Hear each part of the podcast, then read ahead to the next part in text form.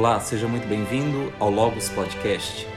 Este é o nosso primeiro episódio. Eu sou o Padre Ronaldo Vicente e, através deste podcast, eu quero ajudá-lo a crescer no conhecimento da fé católica.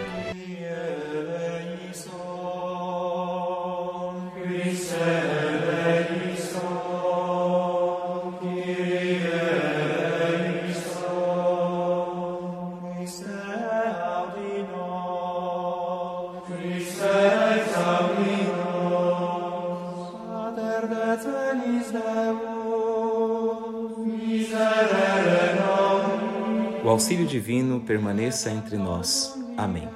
Nossa Senhora, sede de sabedoria, rogai por nós. Este podcast quer ajudar os fiéis católicos a se aprofundarem no conhecimento da sua fé através de um meio seguro, que é o Catecismo da Igreja Católica.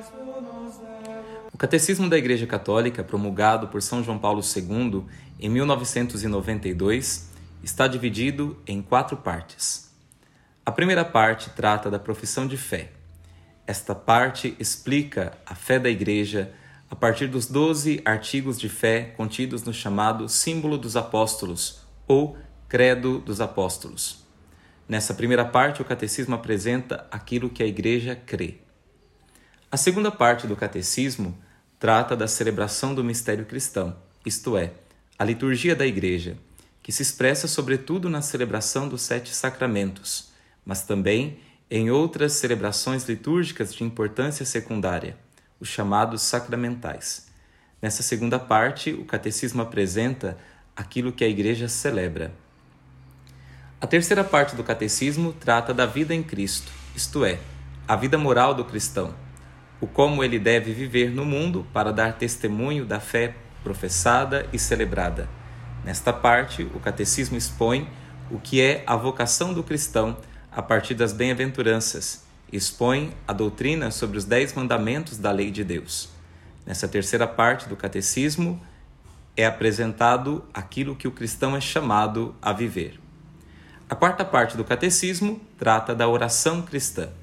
Aqui já não se trata da oração pública e comum realizada na liturgia, mas da vida de oração pessoal que cada cristão é chamado a viver como expressão do seu relacionamento cotidiano com Deus.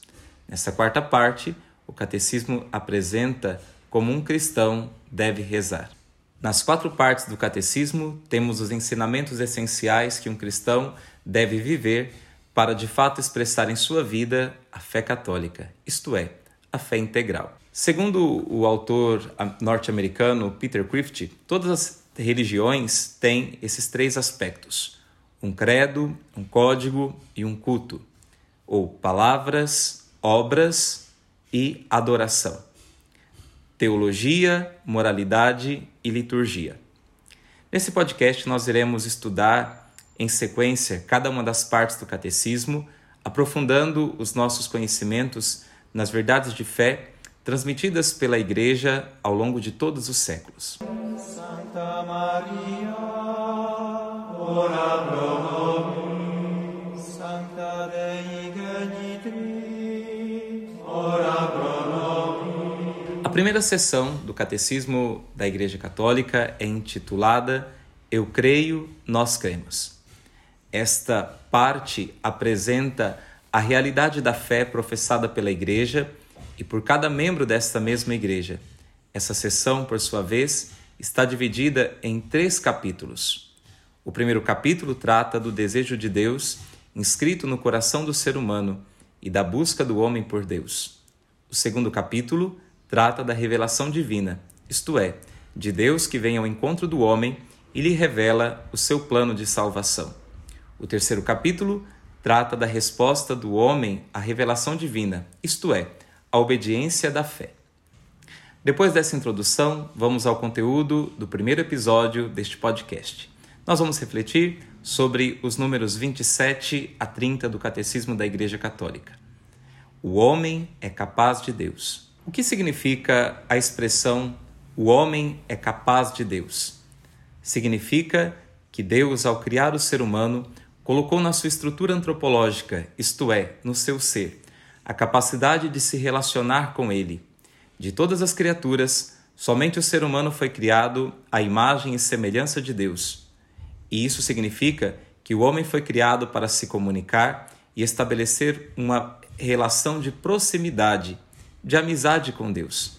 Deus assim o quer e o ser humano tem toda a capacidade, todas as condições para isso. O ser humano tem a capacidade de conhecer, amar, glorificar e servir a Deus. Diferente dos animais que não têm consciência, o ser humano é consciente de si e consciente da realidade divina. Por isso, o Catecismo da Igreja Católica, no número 27, diz: O desejo de Deus está inscrito no coração do homem, já que o homem é criado por Deus e para Deus. E Deus não cessa de atrair o homem a si, e somente em Deus o homem há de encontrar a verdade e a felicidade que não cessa de procurar. O ser humano tem, entre todas as criaturas, uma vocação sublime, a vocação à comunhão com Deus no amor. Deus criou o ser humano para participar da sua própria vida divina. Essa vocação deve ser vivida na liberdade. O homem livremente é chamado a corresponder aos apelos do Criador, amando-o e entregando a ele a sua vida. O Catecismo da Igreja Católica nos ensina ainda que o homem é, por natureza, um ser religioso. E isso pode ser observado em todos os povos, em todas as culturas de todos os tempos. Desde os primórdios da história humana, o homem, de alguma maneira, buscou a Deus. O ser humano sabia-se participante de um mistério muito maior do que apenas a realidade deste mundo. Esta busca do homem por Deus manifestou-se através dos cultos que os nossos ancestrais se serviram para se ligar a Deus. A religião é uma realidade que faz parte da natureza humana. Essa palavra religião vem do verbo latino religare, que significa religar. O homem chamado a viver nesse mundo sente no coração um desejo de se religar à sua fonte, aquele de quem veio. Esta é a origem de toda a atitude religiosa do ser humano. O homem tem uma nostalgia do eterno, tem saudades de Deus, de quem procede. Apesar de o homem sentir no coração esse chamado para se conectar com Deus, esse desejo de Deus pode ser esquecido, ignorado ou até rejeitado explicitamente pelo homem. Muitos se revoltam contra Deus por causa do mal presente no mundo e que aflige de alguma maneira a sua própria vida. Outros, por ignorância religiosa, deixam de elevar-se até o Criador. Outros, preocupados com as coisas do mundo, com as riquezas, com a própria manutenção e bem-estar, deixam de procurar a Deus para se ocuparem dessas realidades. Outros se desanimam na sua busca por Deus por causa do contratestemunho dos que creem em Deus. Outros não buscam a Deus por serem influenciados por correntes de pensamento hostis e preconceituosas à religião e ao próprio ser de Deus. Outros ainda não buscam a Deus por causa do peso que sentem em seu coração devido às suas faltas e pecados. Enfim, apesar do homem ter por natureza a inclinação para Deus, ele pode escolher outros caminhos que não o levam necessariamente a Deus.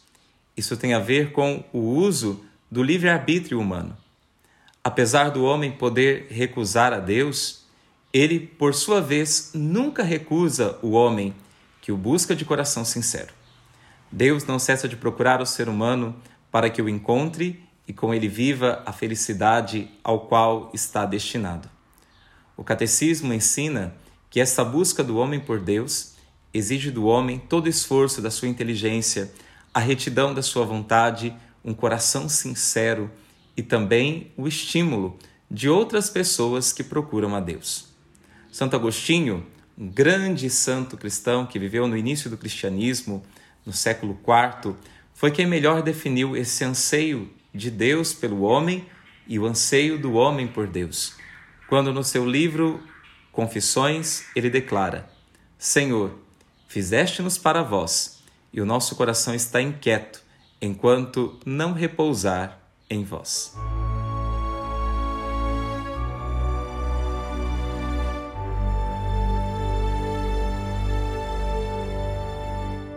Vamos agora aprofundar um pouquinho mais esta frase de Santo Agostinho.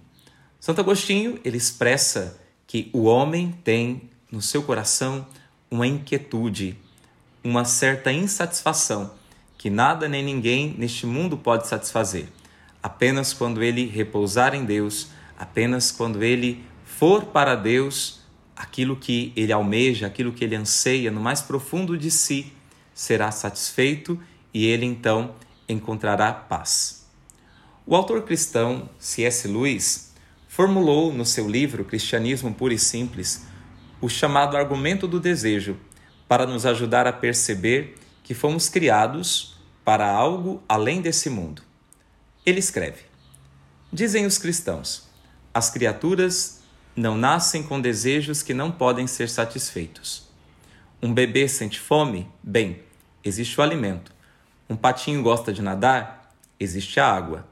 Se descubra em mim um desejo que nenhuma experiência deste mundo pode satisfazer, a explicação mais provável é que fui criado para um outro mundo.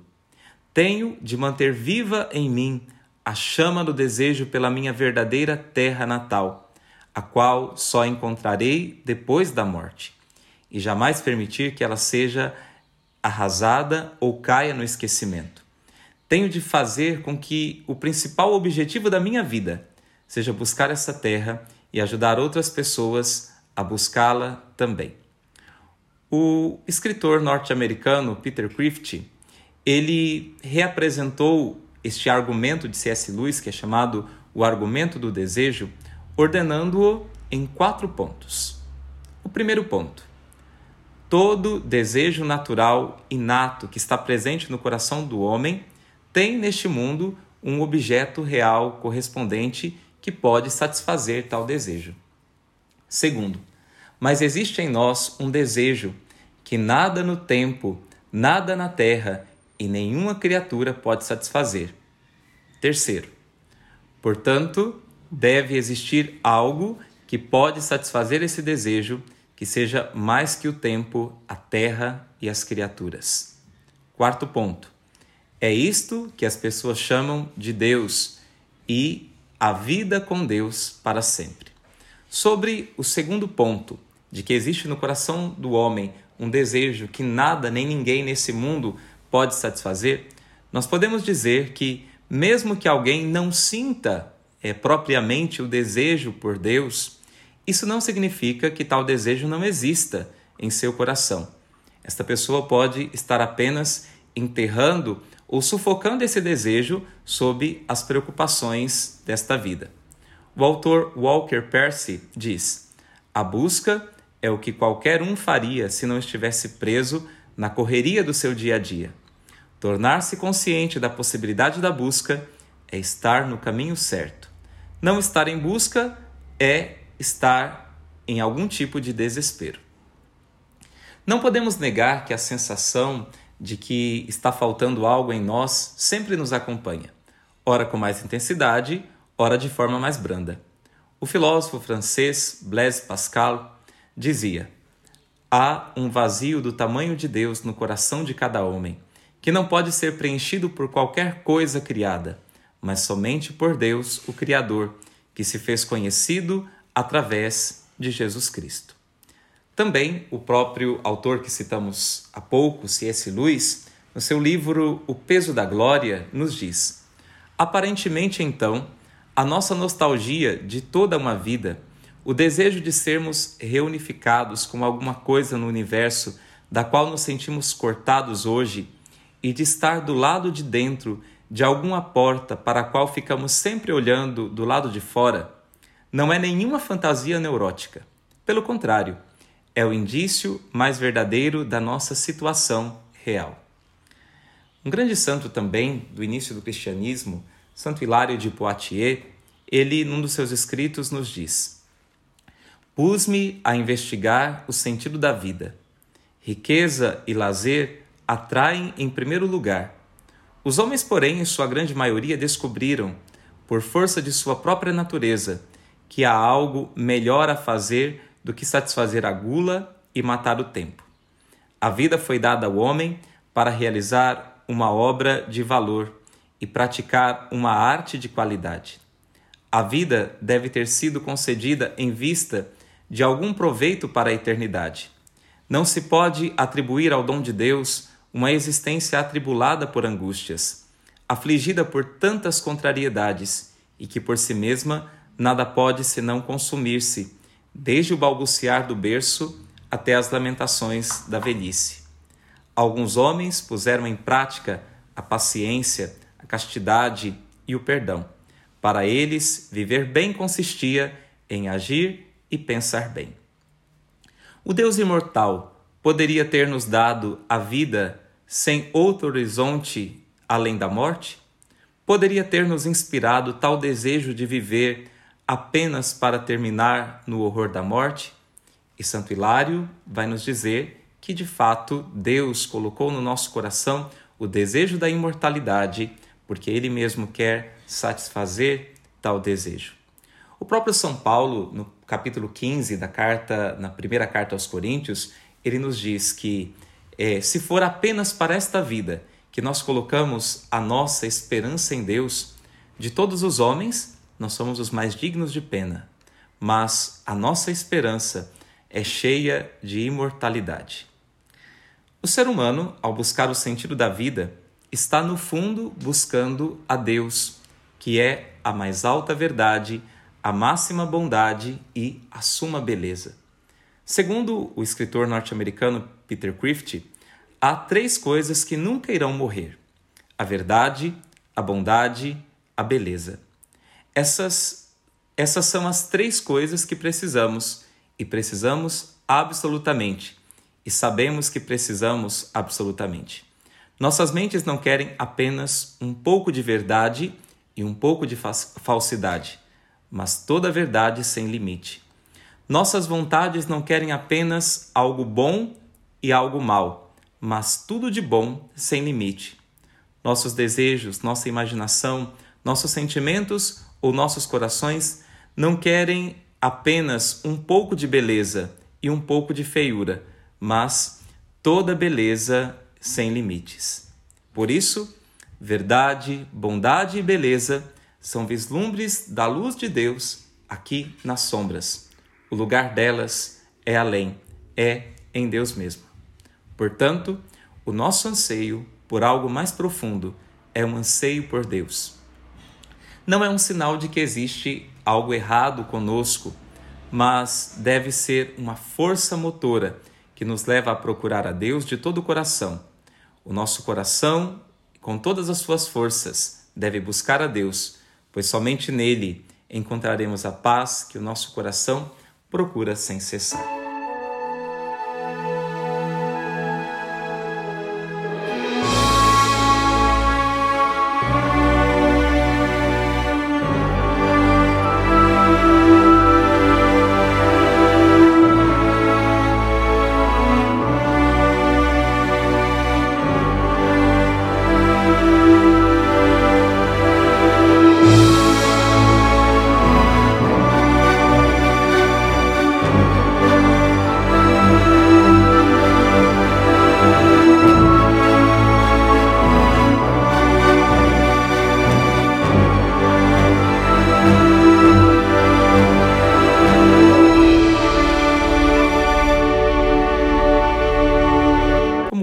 Ponto desse nosso podcast, nós queremos apresentar agora o exemplo de uma grande santa que buscou a Deus durante toda a sua vida, que teve uma busca profunda. Trata-se de Santa Teresa Benedita da Cruz, ou mais conhecida também pelo seu nome de nascimento, Santa Edith Stein. Nós podemos definir a vida de Santa Edith Stein em sete palavras: judia, ateia, filósofa, católica, carmelita, mártir e santa. Santa Edith Stein nasceu em uma família judia. Sua mãe era piedosa e ela sempre acompanhava a sua mãe na sinagoga para as orações e os atos piedosos. Porém, na adolescência, Edith Stein deixou de praticar a sua fé, declarando-se ateia. Depois, continuou nesta vida e aprofundou seus estudos de filosofia, tornando-se uma das grandes filósofas do seu tempo. Ela também foi assistente pessoal do grande filósofo fundador da fenomenologia Edmund Husserl. Santa Edith Stein, com o tempo, começou a se aproximar de alguns filósofos católicos, especialmente Max Scheler e outros. E certa vez ela fez o que ela chama de a sua primeira experiência com a cruz, quando ela foi até a casa de uma amiga católica consolá-la pela morte, pela perda do seu esposo que havia falecido alguns dias antes. E na verdade, foi esta mulher quem a consolava e consolava a todos que estavam ao seu redor por causa da sua grande fé em Jesus Cristo. E Santa Edith Stein, vendo a força daquela mulher, ela depois vai dizer: Este foi o meu primeiro encontro com a cruz. Mas um fato decisivo na história da sua conversão foi quando certa noite ela, é, quando certa certa vez ela foi visitar um casal de amigos católicos e esses saíram para uma festa e ela ficou em casa. Então ela foi à biblioteca e aleatoriamente ela tomou um livro para ler. Tratava-se da vida de Santa Teresa de Ávila, escrito por ela mesma, a vida escrita por ela mesma, sua autobiografia. Santa Edith, Santa Edith Stein sentou-se à noite para ler e só parou de ler na manhã seguinte, quando ela terminou o livro. Quando ela terminou o livro, ela o fechou e disse: Isto é a verdade. Ela saiu, comprou um catecismo e comprou uma Bíblia e começou a lê-los, e em pouco tempo ela pediu o batismo. Foi batizada, se tornou católica e depois, por é, atenção e atendendo ao, ao pedido do seu diretor espiritual, ela continuou atuando nos meios católicos, especialmente como pedagoga, dedicada à formação e à instrução das mulheres. Mas o seu desejo grande era ser carmelita, como Santa Teresa de Ávila. E assim ela o fez, entrando no Carmelo de Colônia. Depois de algum tempo, começou o período da Segunda Guerra Mundial e a perseguição dos nazistas aos judeus. Como Santa Teresa Benedita da Cruz, Santa Edith Stein, era de origem judia, ela foi levada para um campo de concentração, o campo de concentração de Auschwitz, e ali ela morreu em uma câmara de gás, tornando-se mártir. E ela foi canonizada por São João Paulo II no ano de 1992. Santa Edith Stein dizia sempre: Aquele que procura a verdade, procura a Deus sem saber. Então, esse desejo mais profundo que existe no nosso coração por algo maior, por algo melhor, por algo mais profundo, é o desejo de Deus. E somente em Deus nós podemos encontrar a satisfação do nosso coração. Quero agradecer a você que nos acompanhou nesse nosso primeiro episódio é, do nosso Logos Podcast e nós postaremos todas as semanas um novo episódio para que você possa se aprofundar no conhecimento da fé católica. Vamos terminar este episódio com uma oração, pedindo ao Senhor que acenda também nos nossos corações o desejo de buscá-lo incessantemente. Senhor nosso Deus, nós nos colocamos na vossa presença e vos pedimos que acendais em nós o desejo de vós, pois nós sabemos que o Senhor nos criou para vós e que o nosso coração está inquieto enquanto não repousar em vós. Por isso, Senhor, ajudai-nos a buscá-lo com todas as forças do nosso coração, da nossa inteligência. Ajudai-nos a inclinar toda a nossa vida na busca da vossa vontade. Dai-nos, Senhor, o desejo de vos servir e amar por toda a vida e usar de tal forma dos bens que passam que possamos abraçar os que não passam. Vinde, Senhor, em nosso auxílio e concedei-nos a vossa graça. Santo Agostinho, rogai por nós. Santa Edith Stein, rogai por nós. Muito obrigado, Deus lhe abençoe e até o nosso próximo encontro.